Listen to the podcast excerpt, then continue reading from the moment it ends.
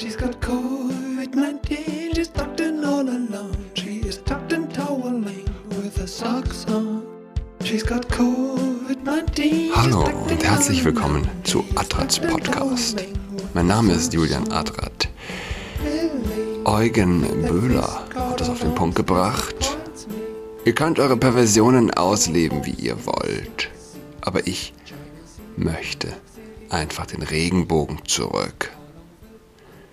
Eugen Böhler, evangelischer Theologe, Freikirchler äh, in Sachsen. Am Tod der evangelischen Kirche sieht man das Gift des Staates ganz besonders deutlich. Der Staat ist das Problem, nicht die Lösung. Dieser Satz von Reagan hat Leben verändert. Es gibt Sätze, die fallen ins Herz. Sie verändern Leben. Sie transformieren Überzeugungen. Und ich frage mich, welcher Satz muss einem ins Herz fallen, damit man denkt, damit man denkt, wenn ein Mann seinen salzigen Nippel in den Mund eines Neugeborenen steckt, ist das Fortschritt, ist das bewundernswert, ist das Liebe, Love, Liebe. Unsere Gesellschaft ist an der Frage der Liebe gespalten.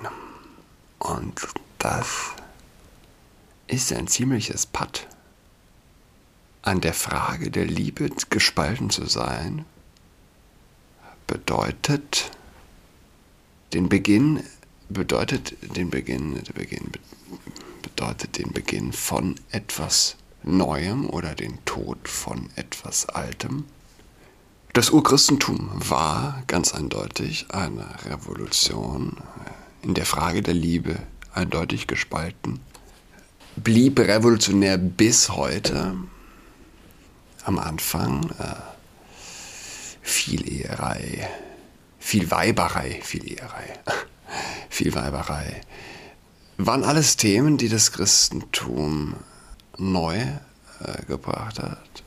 Die Vorstellung einer Verbindung Mann, Frau bis ans Ende war neu, blieb neu und ähm, wir sind kulturell an der Frage der Liebe gespalten. Wir sind gespalten zu den islamischen Ländern hin. Am essentiellsten eben in genau dieser Frage. Der Spalt geht nicht, ent, macht sich nicht fest an Speisevorschriften. Speisevorschriften sind natürlich wesentlich, weil mit wem man gemeinsam isst, beziehungsweise wenn ein gemeinsames Essen durch Speisevorschriften äh, versagt bleibt, ist das ein tiefer Graben. Das Mysterium des Essens ohnehin. Ja. Alles, was man isst, ist für das Gegenüber auf immer verloren. Ein zutiefst egoistischer Akt, sozusagen, ein egozentrischer Akt, den man aber in äh, Gemeinschaft vollzieht nicht an Speisevorschriften macht sich die Spaltung fest, sondern an der Liebe. Wir, wir heiraten, äh, wir, wir glauben nicht an viel Weiberei. Es ist die eine entscheidende, das wichtigste Unterscheidungsmerkmal. Zum Beispiel im Hinblick auf äh, die muslimische Kultur, die uns unterscheidet. Ja, der, der Hass auf christlich-jüdische da zwangsläufig dahin geführt. Im Nachhinein sieht man es ziemlich klar. Und es gibt Leute, die haben das vorausgesagt, tatsächlich. Ja, die letzte Schlacht zwischen dem Herrn und der Herrschaft Satans wird um die Ehe und die Familie geschlagen. Schreibt Schwester Lucia dos Santos, eine der Seherinnen von Fatima, ähm, in einem Brief an den Kardinal. Und ja, dieser Kardinal hatte 1980 dann äh, von Papst Johannes Paul II. den Auftrag, das päpstliche, päpstliche, Institu in, päpstliche Institut für Studien zu Ehe und Familie zu gründen. Und er hat daraufhin die Schwester Lucia kontaktiert. Jeder, hat sie geschrieben, der sich für die Heiligkeit der Ehe und Familie einsetzt, wird in jeder Hinsicht bekämpft und abgelehnt werden, weil das die entscheidende Frage ist. Es berühre eine Säule der Schöpfung, das Verhältnis von Mann und Frau innerhalb der Generationen. Und Zitat Johannes Paul II. Ja, wenn der Grundpfeiler zerstört sei, breche das ganze Gebäude zusammen. Meine Rede, meine Rede. Und es wird weiter Leute geben, die das nicht sehen. Es wird weiter die Leute geben, denen du das Video vorspielen kannst. Die Hausgeburt, der Transe mit dem roten Bart und der biologische Mann, der das Frischgeborene sich an die Männerbrust drückt. Um die Familie ist es bestens bestellt, werden sie sagen. Oh Gott, uns fehlen die Stimmen, ja, die auf die Perversionen hinweisen. Warum, warum soll man einen Säugling nicht sich an die männliche Brust halten, wenn zwei Männer, die sexuell miteinander verkehren, ein Kind adoptieren können? Es gibt kein säkulares Argument dagegen. Wenn Sexualität von Fortpflanzung, Fortpflanzung gelöst wird, ist alles möglich. Ja, ich meine, die beiden Transen, was soll man dazu sagen? Man kann, man kann beten für das Kind. Sie werden das konservativste Kind bekommen. Wer weiß. Ja, ja weiß nicht. Denkt der Linke nicht, dass wenn das Kind groß ist und das Video sieht, wird es. Hey Leute, hört auf zu heulen. Ihr hättet schlechte Eltern gehabt. Ich war frisch geboren. Da hat mein Vater mich mit salzigem Männerschweiß gefüttert. Ja, der Prototyp neuer Mensch erst aus dem, äh, dem äh, Niveau, aus dem ein Baby nun mal entsteigt, äh, ab an den männlichen Schweißnippel. ah. Wisst ihr, wisst ihr, was das Perverse ist? Das ist eigentlich Perverse. Die säkularen Extremisten würden mit verklärten Vogue-Augen dieses Video sehen, aber meine Beschreibung dessen könnten sie nicht ertragen. Nicht wahr? Ich, ich ertrage es selbst fast nicht. Wir leben in Zeiten der Unvernunft. Ist es nicht, äh, ich meine, es ist verrückt, ja, wer, ein, wer ein Baby am Männernippel schön findet, findet auch Masken sinnvoll, findet auch den Lockdown sinnvoll. Mir bis heute ein Rätsel. Schweden hat die gesamte Pandemie über Schulen offen gelassen als einziges Land der Welt, wenn ich richtig informiert bin, ohne Masken, ohne Social Distancing und hatte wenig Effekt auf die Verbreitung von Covid. Aber Schulschließungen und die Maskenpflicht hat man in anderen Ländern trotzdem weitergeführt bis, bis heute. Nicht ein einziges Kind ist in Schweden an Covid gestorben. Und das Risiko der Lehrer war, wie es scheint, auch niedriger als äh, in anderen Berufen.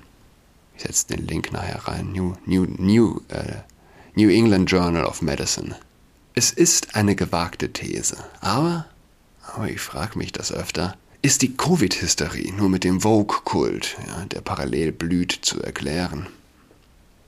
Klar ist, moralische Lehre hat panische Angst. Wo Gendersterne die Welt erlösen sollen, wird ein banales Virus zum Killervirus. In einer Welt mit drittem Geschlecht wird Covid zum Killervirus. In einer Welt mit 60 Geschlechtern äh, darf Flutopfern nur noch helfen, wer grün wählt. Wir haben die Scharia-Polizei in NRW in den Niederlanden entgleitet es völlig.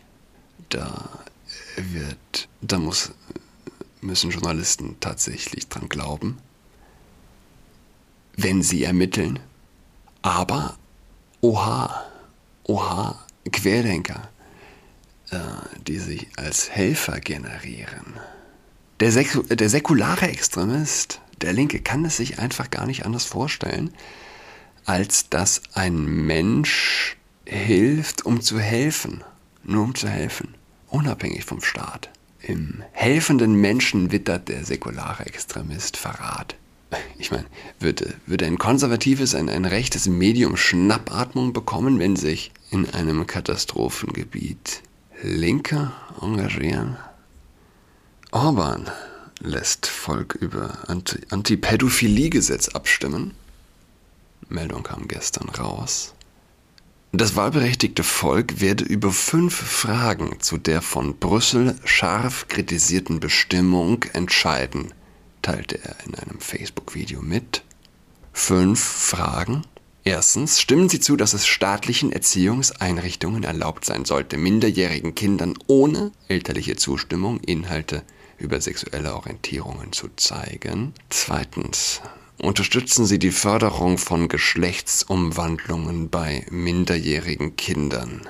Drittens, stimmen Sie der Forderung zu, dass solche irreversiblen Behandlungen auch für minderjährige Kinder zugänglich sein sollten? Viertens, Stimmen Sie zu, dass minderjährige Kinder Inhalte uneingeschränkt nutzen können sollten, die ihre sexuelle Entwicklung beeinflussen können. Fünftens. Stimmen Sie zu, dass minderjährigen Kindern Medieninhalte zugänglich sein sollten, die Geschlechtsumwandlungen thematisieren für mich, ich bin noch bei der Eins hängen geblieben. Stimmen Sie zu, dass es staatlichen Erziehungseinrichtungen erlaubt sein sollte, minderjährigen Kindern ohne elterliche Zustimmung Inhalte über sexuelle Orientierung zu zeigen? Essentiell. Ähm, ich habe das Gefühl, würde man diese Fragen so in einem Referendum, auch in Deutschland, äh, der Bevölkerung vorlegen, ich glaube, man würde pro Orban rauskommen aus dem Referendum. Ah, was Interessantes. Bisher ist nur der Zeitgeist, der das Land verändert hat über solche, solche konkreten Fragen. Wurde, da hat das Wählervolk bisher fast nicht entschieden. Europäische Union habe Ungarn, Ungarn in den vergangenen Wochen immer wieder für das Gesetz angegriffen weil das Land keine sexuelle Propaganda in seinen Kindergärten, Schulen, Fernsehprogrammen und Werbungen dulde, führte der Regierungschef aus. Er, es ärgere die Brüsseler Politiker, dass Ungarn sich dem Gesetz, sich dem widersetze, was in Westeuropa längst Standard sei. Ist richtig. Ist richtig. Der Schmutzfink hasst den sauberen Menschen. Der Zwerg hasst den Riesen. Nicht tatsächlich körperlich. Ein physischer kleiner Mensch hasst den großen. Nein, moralisch. Moralisch. Wenn sich diese Fragen vorwirft, äh, äh, vor, vornimmt, sich das nochmal vergegenwärtigt, dass an diesen Fragen tatsächlich äh, sich derartiger Druck entwickelt auf ein Land, kann man eigentlich nur heulen kann man eigentlich nur heulen, heulen über den Zustand der Europäischen Union. Und ja, wie, wie ist das eigentlich möglich? Weil es ist tatsächlich, es ist tatsächlich ja, ja Standard in den Kindergärten schon, in den Kitas, in den Grundschulen, in den weiterführenden Schulen, natürlich. Es ist Standard, wir leben in der Zeit der sexualpädagogischen Konzepte für Kitas. Wir leben in Zeiten der Drag Queen Story, Drag, Drag Queen Story Hour.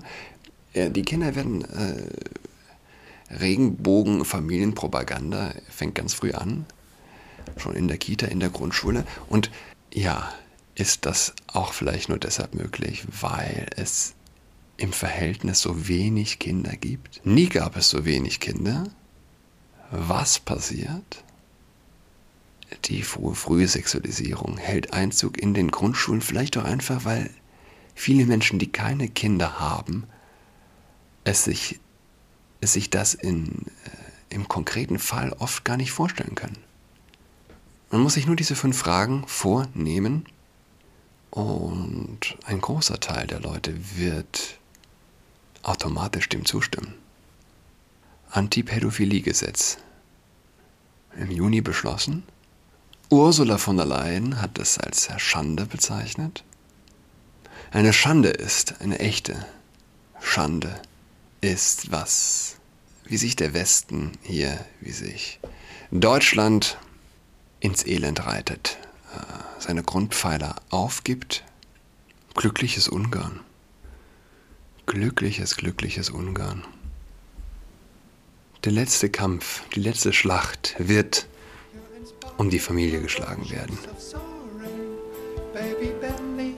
Wir sind mittendrin. Wir sind mitten drin. Schönes Wochenende und bis bald. Goodbye.